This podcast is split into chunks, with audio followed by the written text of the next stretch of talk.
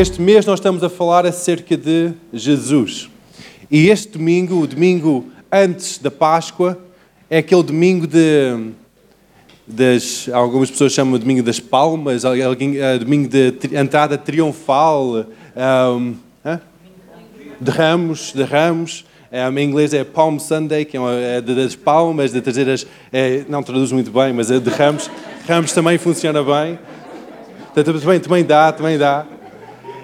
E nós, nós hoje de manhã nós celebramos, aclamamos o Rei dos Reis. Nós em conjunto nós dizemos: Vem, Rei dos Reis, toma o teu lugar. E foi a mesma coisa que toda Jerusalém fez. Naquele domingo, antes da Páscoa, Jesus disse aos seus discípulos: Vai àquela casa, vai, vai haver um jumento à minha espera e prepara porque eu vou entrar em Jerusalém. Quando começou começou a haver aquele grande euforia. Multidões, multidões tomaram os seus casacos, os seus, robos e puseram aos pés de Jesus. Puseram com uh, folhas de palmeira clamar: Jesus, Osana, Osana. Osana, Osana. E foi um momento único em que Jesus entrou. Houve os religiosos que diziam: Olha, o um, que, que é isto? Este barulho todo. Jesus diz: Olha, não, mesmo se eu digo para as pessoas calarem-se, até as pedras vão, calar, vão, vão cantar. Até as pedras vão cantar. Então, quando nós somos criados à imagem e semelhança de Deus, nós temos este privilégio de clamar ao Zana, clamar ao Rei dos Reis, clamar a Jesus para tomar o seu lugar no nosso meio.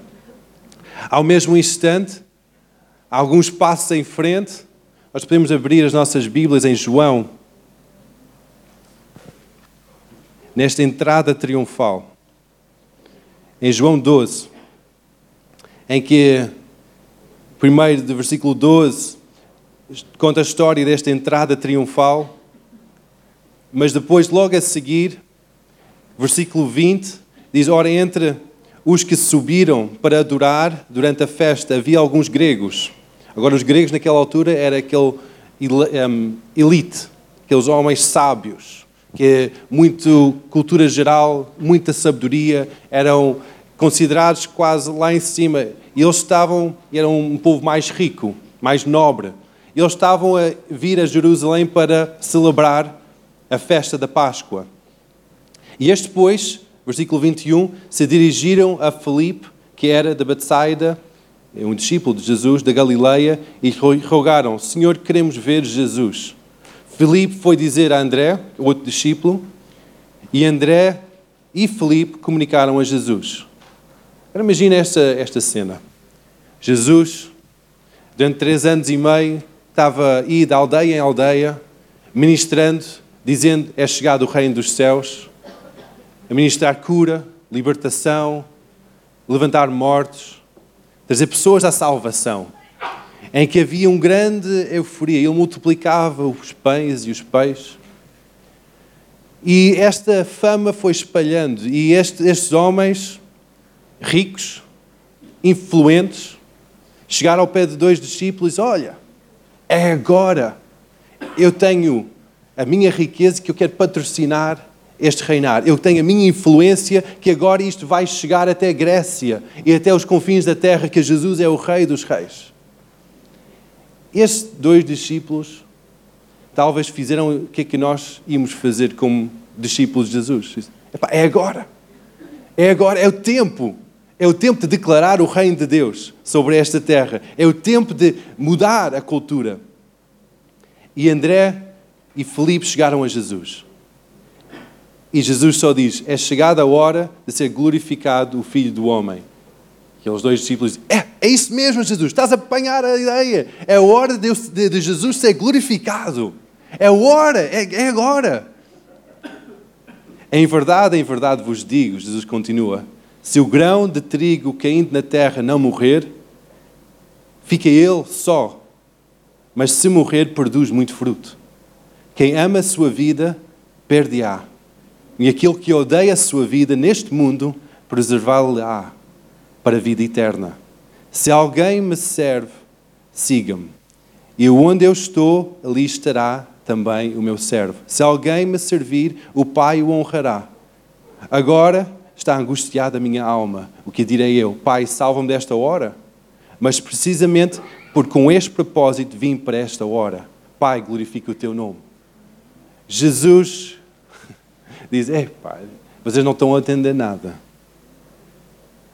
Eu vim, sim, para ser um rei dos reis, mas para servir a toda a humanidade, dando a minha própria vida.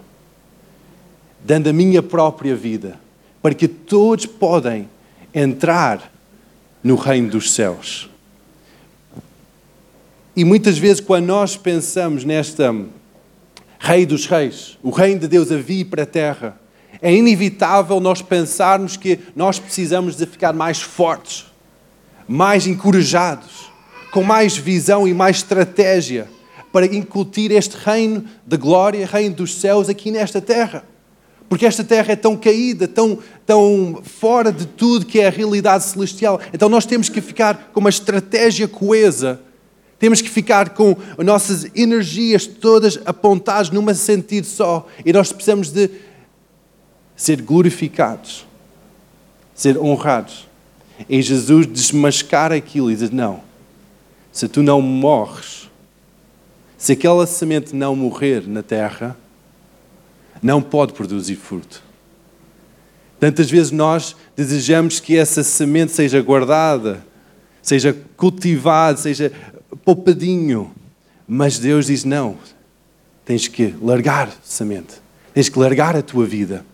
E neste tempo em que nós estamos a viver, que é tempos de grande expectativa de mover de Deus, grande expectativa de salvação, de transformação deste mundo. É natural nós pensamos, ok, eu vou criar isto de uma forma em que eu vou depender das minhas capacidades, porque até Deus está-me a abençoar com talento, intelecto e formas de fazer as coisas. Eu vou buscar isso, porque Deus vai usar isso. É verdade, Deus usa quem nós somos, mas Deus requer que nós morramos. Deus requer que nós largamos tudo ao altar. E só naquele lugar de largar tudo, de morte, é que Deus vai soprar a sua vida. E vai haver uma transformação desta cultura. Amém ou não amém? amém. Aleluia! Na, nos ensinamentos de Jesus, Voltando um pouco mais atrás, em Mateus 13, versículo 33, Jesus fala numa parábola, ele explica uma realidade do reino dos céus numa parábola em que vamos ler em conjunto. Versículo 33, Mateus 13, 33. É a parábola do fermento. Disse-lhes outra parábola: O reino dos céus é semelhante ao fermento, que uma mulher tomou e escondeu em três medidas de farinha, até ficar tudo levedado. Naquela altura, o fermento, no povo, para o povo judaico, era o símbolo de, do pecado. Não, desde desde a altura da Páscoa, em que o povo de Israel, povo, os hebreus saíram de Egito, na Páscoa, Jesus, Deus deu a indicação ao povo judeu a dizer: olha, faz o pão, porque vocês não vão ter tempo para o pão levedar, faz o pão sem fermento, também simbolicamente para a santificação da vossa vida. Que o fermento era símbolo de, do pecado de, do, do sistema deste mundo, de forma caída que nós, nós temos. Em que Jesus, depois, quando ele começa a falar acerca do fermento, imagine os judeus à volta de Jesus. Os judeus a ouvir esta parábola. E Jesus diz: O reino dos céus é como o fermento. O registro que eles têm de fermento é um registro de fermento é igual a pecado. Então imagine esses judeus dizem: O quê? O reino dos céus é igual ao pecado? É igual à corrupção? Jesus, mais uma vez, confronta uma ideia e usa uma parábola para confrontar uma ideia já pré-concebida de tradição. E muitas pessoas pensam que nós temos que separar-nos deste mundo, separar-nos completamente, não estar, não estar infectado. E muitas pessoas pensam que esta, esta parábola fala acerca disso, da igreja ficar infectado nos últimos tempos, ficar misturado com este mundo e haver corrupção. Mas, mas o, quando Jesus fala acerca disso, ele diz: O reino dos céus é semelhante ao fermento que uma mulher toma e introduz em três medidas de farinha até que tudo esteja levedado. Nós temos que entender algumas realidades nesta parábola tão pequena, tão simples. Temos que entender que o reino dos céus não é sinónimo à igreja. O reino dos céus é a maior, a igreja está dentro, da igreja, dentro do reino dos céus. O reino dos céus é uma forma diferente, santificada, separada, uma forma nova, uma, pessoa, uma forma que Jesus abriu os, os céus para trazer o reino dos céus até a terra. Os reinos dos céus não é sinónimo à igreja, mas a igreja faz parte dos reinos dos céus. Nesta parábola, a mulher é símbolo da igreja. Muitas vezes a mulher na Bíblia é, é trazida como a noiva de Cristo, a mulher, e nesta, nesta parábola a mulher é símbolo da igreja que descreve a noiva como uma mulher comprometida ao noivo, em que ela está a trabalhar este fermento. E o fermento, que tradicionalmente é visto como pecado nas nossas vidas, mas isto é, Jesus está aqui a dizer que o fermento é o reino dos céus, em que o reino dos céus é misturado com aquela massa, é misturado com, aquele, com aquela farinha. As três medidas da farinha é a massa. É, é, é, o, é o mundo em que nós estamos incutidos. Muitas vezes nós dizemos, Deus livra-me deste mundo. Tantas vezes eu ouço pessoas a, a clamar, Jesus vem.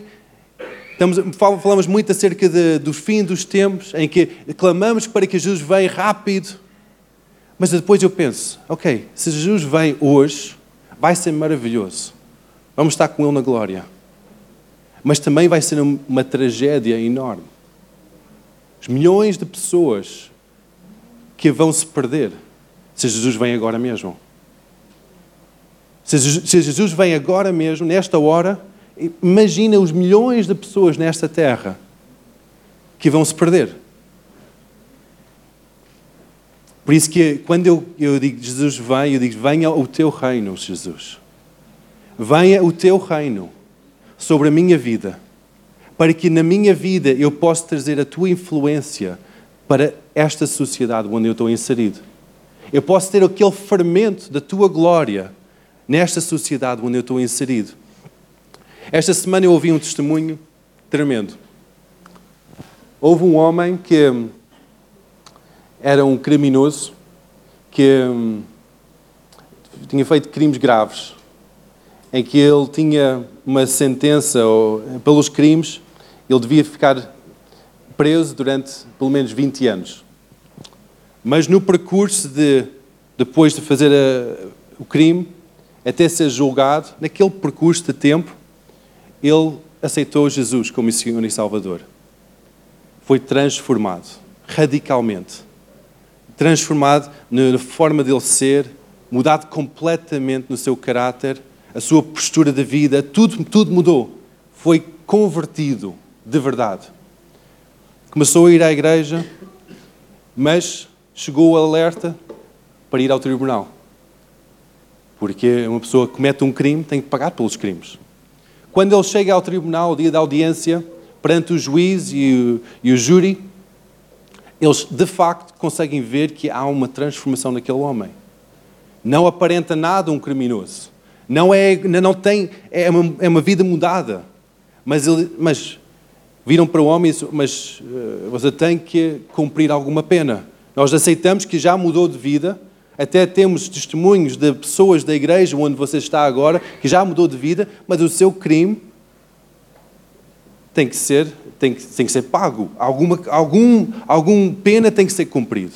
Então, em vez de nós darmos uma pena, uma pena máxima, vamos dar uma pena mínima de um ano. Ok? ele aceitou, aceitou a pena e foi para a prisão. Prisão Não era uma prisão muito grande, prisão de 110 pessoas. E antes de ir para a prisão, a igreja juntou à volta daquele homem, oraram para aquele homem, oraram para que Deus comissionasse, que o Espírito Santo caísse sobre ele, ficasse cheio do fogo de Deus e que fosse para aquela prisão, não como um prisioneiro, mas como um missionário.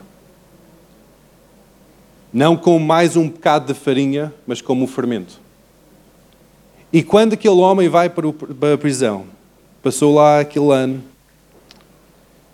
e começou a falar do amor de Deus com várias pessoas. Começou a reunir as pessoas.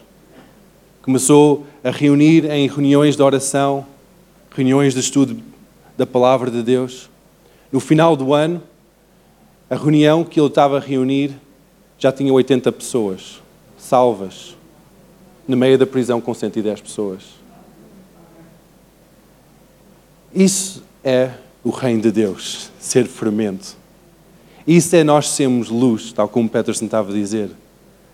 De nós sermos comissionados, não para, ok, forma de justiça, não é justo, eu, eu, eu, já sou melhor, já sou convertido, e não tenho que ir àquela prisão. Agora vou estar aqui nesta cela, vou estar assim, eu vou dedicar a oração, todo o tempo. Ou nós podemos dizer, não, eu vou aceitar este desafio e vou trazer a glória do Senhor. Vou trazer o reino de Deus. Vou ser um fermento no meio desta massa que eu estou, que eu estou inserido. E quando nós falamos de Jesus, o Rei dos Reis, nós temos que entender que Jesus é um rei, mas é o maior servo de todos. E ele é o rei que, é, sim, é o rei todo-poderoso, em que ele governa sobre todos os outros reinos, todos os reinos de maldade, todos os reinos desta terra. Por isso que Jesus libertava os oprimidos, expulsava os demónios, enfrentava diretamente o reino das trevas quando ele estava aqui na terra. E essa é a nossa comissão como os seus discípulos, de enfrentar diretamente o reino das trevas, mas ao mesmo tempo, a outra função de Jesus como o Rei dos Reis foi de ser o servo de todos, de dar a sua vida para todos, de não aclamar para a sua própria glória, mas pela glória do Pai. Não aclamar para o seu lugar de destaque, mas largar a sua vida, literalmente largar a sua vida na cruz. Dar a sua vida para que nós pudéssemos ter acesso, acesso ao Reino dos Céus, acesso a esta realidade do Reino dos Céus na nossa vida.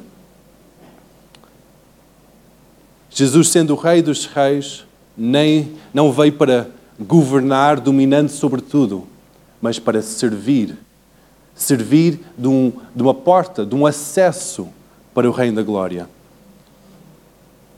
Marcos 10, 45 diz que o Filho do Homem também não veio para ser, para ser servido, mas para servir e para dar a sua vida de resgate de muitos. Muitas vezes nós nós queremos é a nossa própria glória, nossa própria conforto, nossas próprias coisas e nós não estamos dispostos a servir. Nós não estamos dispostos a dar, a tomar o exemplo de Jesus e dar tudo para que outros venham à salvação. Muitas vezes nós ouvimos falar de relatos de, como foi contado agora, ou ir à rua para evangelizar, e nós, pá, não, pá, hoje está, está, está, está de chuva. E naquele dia choveu. Choveu bastante. E somente naquelas horas em que nós determinamos de ir à rua, parou de chover. Deus honrou e abençoou-nos abrir os céus para que nós pudéssemos evangelizar. E muitas vezes nós temos que tomar este passo em frente. Mesmo quando as nuvens vêm, mesmo quando as situações vêm para distrair a nossa atenção, nós temos que dizer: Não, eu vou fazer a vontade de Deus. Quando Jesus estava quase para ir para o céu, ele comissionou os seus discípulos.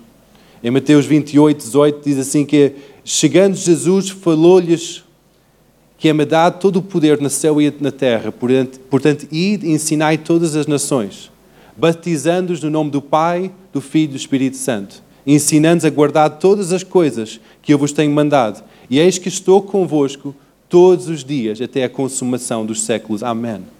Isso foi a grande comissão de Jesus. Jesus não diz, olha, vai e faz a tua vida normal. Isto foi uma boa experiência durante três anos. Mas não, diz, vai, faz discípulos.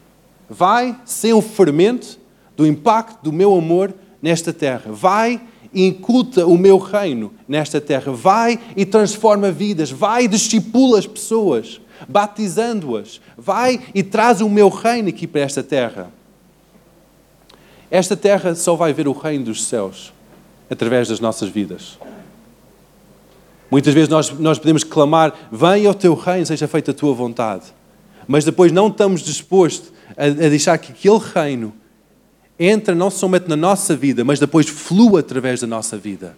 Muitas vezes nós dizemos, ah, vem o teu reino, mas depois nós queremos o nosso reino de conforto, em vez do seu reino manifesto. Tem que haver este confronto, tem que haver este impacto nas nossas vidas, para depois trazer o reino de Deus em cada sítio onde nós vamos. Se nós não estamos a implementar o reino dos céus no mundo à nossa volta, qual reino é que nós estamos a implementar? Estamos a implementar o reino do Sete, o reino da Sílvia, o reino do Pé e Tasha. Estamos a implementar esse reino, estamos a implementar a nossa influência, estamos a implementar o reino de cultura em onde nós estamos, o reino de Portugal, ou estamos a implementar o reino dos céus? Para implementar o reino dos céus, nós temos que ser transformados transformados no nosso entendimento, transformados completamente, transformados em quem, aquilo que nós pensamos, aquilo que nós sentimos, temos que ser transformados por o seu caráter. Isso é o arrependimento. O arrependimento não é somente algo uma vez no, no, na nossa vida, é diariamente. Sermos confrontados com a realidade celestial, com esta realidade natural, e dizer: não, não a minha vontade seja feita, mas a tua vontade seja feita. Não os meus quereres, não os meus pensares, mas o teu pensar, o teu querer seja feito na minha vida. João Batista, quando ele estava a batizar as pessoas antes de Jesus, pessoas perguntavam: Ai, tu és o Cristo, tu és o Messias. E João, em Mateus capítulo 3, diz um testemunho acerca de Cristo. Diz: Eu vos batizo com água para o arrependimento, mas aquele que vem depois de mim é mais poderoso do que eu, cujas sandálias não sou digno de levar. Ele vos batizará com o Espírito Santo e com o fogo.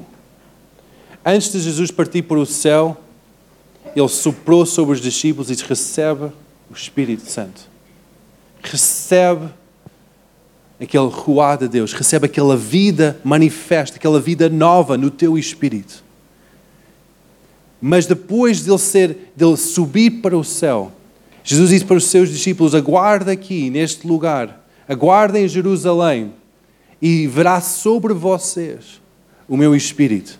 Em que há uma diferença aqui. Uma, uma coisa é se nós sermos cheios do Espírito Santo, temos uma nova vida em Cristo. Até podemos falar numa língua, numa língua espiritual. Mas outra coisa, e a, e a outra forma, é, é, a forma em que neste mundo vai ser transformado com o reino de Deus, é quando o poder do fogo de Deus está no nosso coração. Quando o fogo de Deus, quando aquele batismo de fogo vem sobre as nossas vidas. É interessante porque há aqui dois batismos: o batismo do Espírito Santo e o batismo do fogo em que muitas vezes nós contentamos-nos com o batismo do Espírito Santo, manifestação dos dons do Espírito, mas depois não há aquela garra, aquele fogo de Deus. E depois nós questionamos-nos porquê que eu não estou a conseguir ser luz? Porquê que eu estou assim fraco? Porquê que eu estou um bocado envergonhado da minha fé? Porquê que não tenho aquela garra para as coisas de Deus? Falta-te o fogo. Falta-te o fogo do Espírito. Falta do fogo do Espírito, de ser batizado com o fogo do Espírito. E quando aqueles discípulos estavam reunidos naquele cenáculo, em Atos 1 fala acerca disso e Atos 2 também, Fala-se que eles estavam unidos em unânime, em um acordo. Judas já tinha partido, mas eles, eles nomearam Matias para substituir. E estavam ali reunidos. E de repente vem o Espírito Santo. Veio com poder, tremeu aquele lugar. Diz em capítulo 2 de Atos, diz, ao cumprir-se o dia de Pentecostes, estavam todos reunidos no mesmo lugar. E de repente veio do céu um som, como de vento impetuoso, e encheu toda a casa onde estavam assentados. E apareceram distribuídos entre eles línguas como de fogo, e pousou sobre cada um deles. E ficaram cheios do Espírito. E passaram a falar em outras línguas, segundo que o Espírito concedia que falassem eles ficaram cheios do fogo de Deus. Ficaram com uma ousadia que saíram da porta fora e toda a gente à volta pensava que eles eram bêbados.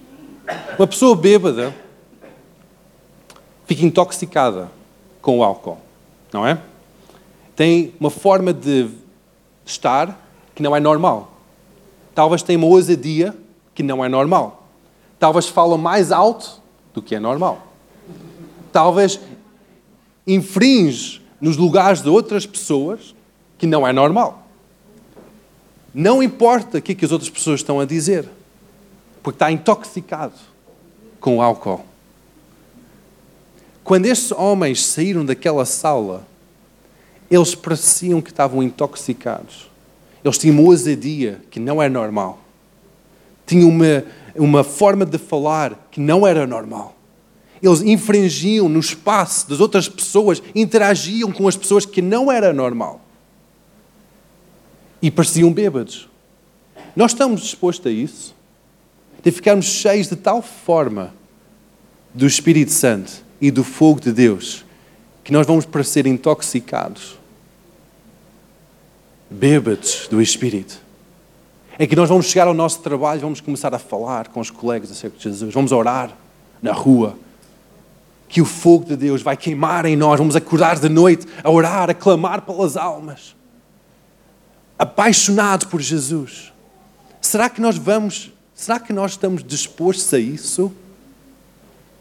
Ou estamos dispostos a uma forma intelectual compreender as leis espirituais do reino de Deus, mas não estar disposto a colocá-los em prática?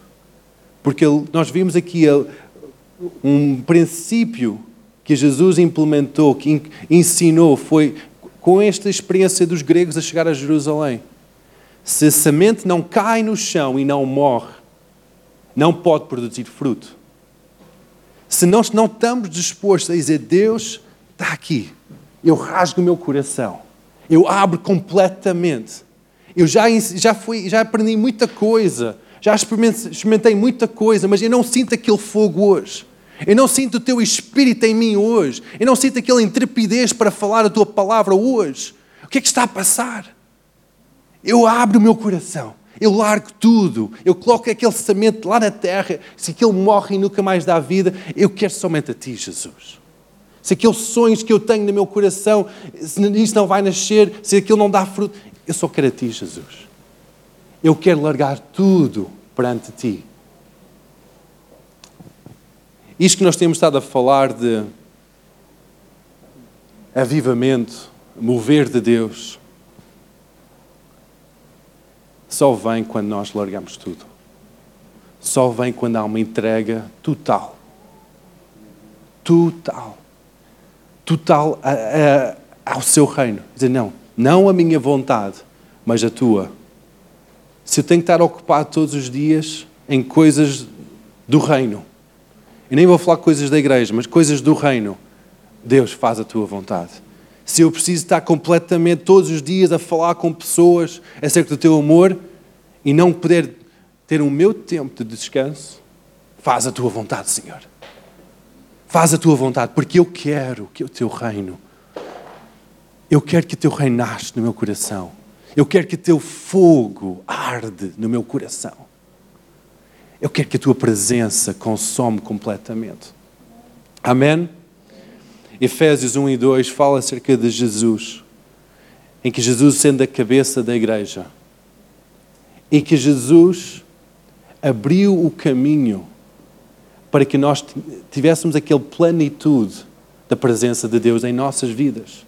Muitas vezes nós pensamos, ai, nós não, nós não somos dignos o suficiente, nós não, nós não jejuamos o suficiente, não oramos o suficiente para ter uma visitação do Espírito, para ter a presença do fogo de Deus nas nossas vidas. Mas a partir do momento que nós dizemos, Jesus, toma o meu coração, ser Senhor da minha vida, estamos a aceitar o preço que Ele pagou, que nenhum homem pode pagar. Nós estamos a dizer, ok, eu aceito em fé. E logo ali temos acesso à plenitude de Deus. A única coisa que nós temos de dizer é, ok, eu vou, eu vou deixar tudo no teu altar. Eu vou abrir completamente a minha vida. Largar todas as minhas ideias, os meus sonhos e pensamentos, as minhas emoções que às vezes ficam magoadas e chateadas. Eu vou largar tudo no altar e dizer: Deus, faz o teu querer. Eu quero esse fogo em mim. Eu quero esse reino manifesto na minha vida. Amém? É o vosso desejo? Quem consegue pôr o braço no ar se é o teu desejo? É o meu desejo. É o meu desejo também. Diariamente eu tenho estado a fazer esta oração. Deus transforma-me.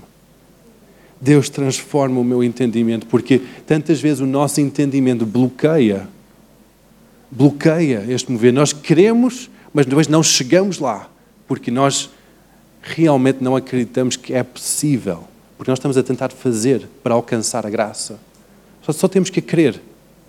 Só temos que crer e dizer: Deus, eu quero. E eu vou largar tudo para ti. Jesus foi um, um modelo para todo, toda, toda a humanidade. Ele reinou e ele reina como um servo. E ele serve como um rei. Muitas vezes nós queremos servos a servir o rei, mas o próprio Rei dos Reis deu a sua vida por nós. Nesta manhã, vamos dar a nossa vida para Ele. Vamos entregar tudo que está no nosso coração para Ele.